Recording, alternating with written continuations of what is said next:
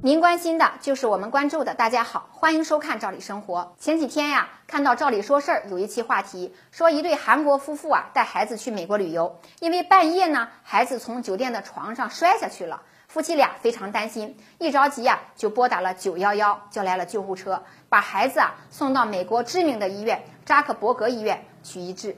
经过检查呀，孩子没有大碍。那医院的医护人员呀也非常贴心，说这么晚了，孩子也很累了，不如先给孩子啊喝一杯牛奶，睡一觉，明天早上没事儿了就可以放心的回去了。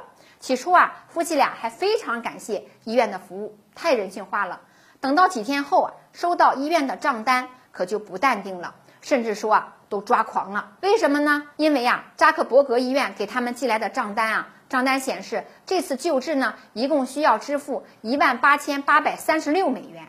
那这事儿搁在谁身上，估计也是很难接受的。孩子摔了以后，不过是叫了救护车去医院做了一个检查，不过是喝了一杯牛奶就睡了一觉，既没有使用昂贵的药物，也没有手术啊、抢救啊等等，就要支付接近两万美金，合人民币呢也得是十二万多呀。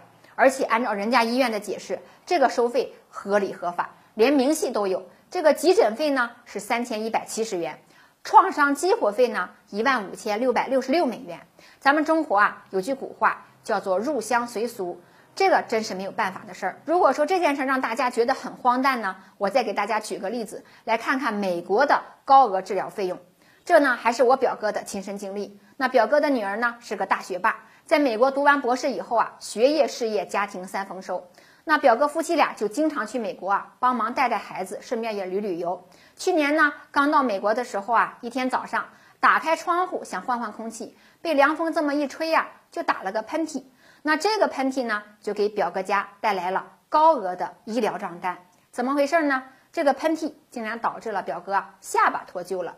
按照经验呢，他又揉又捏也不好用，最后啊，不仅嘴闭不上了，而且还疼痛难忍。不得已呢，就去了医院。这个就医经历呢，也让表哥终身难忘。在中国呢，遇到这种情况，直接挂个急诊，有经验的大夫啊，简单处置一下，估计就可以了，不算个事儿。但是在美国就不一样了，你到了急诊，这个护士啊，就忙着查证件，让你填表格、量血压，各种检查一番呢，才能见到医生。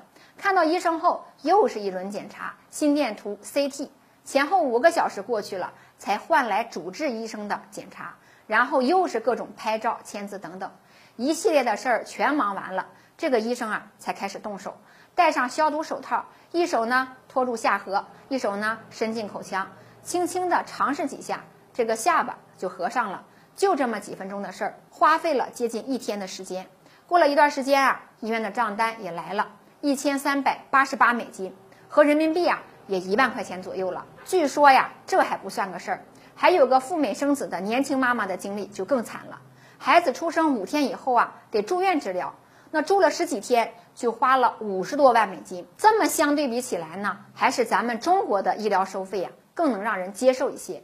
那通过这件事儿也告诉我们，去美国您一定要买保险，不然去医院治疗的天价费用啊就得自己承担了。其次啊。正如一个留学生总结的，不发生人命关天的大事儿啊，还是不要叫救护车，简直就是一个天价。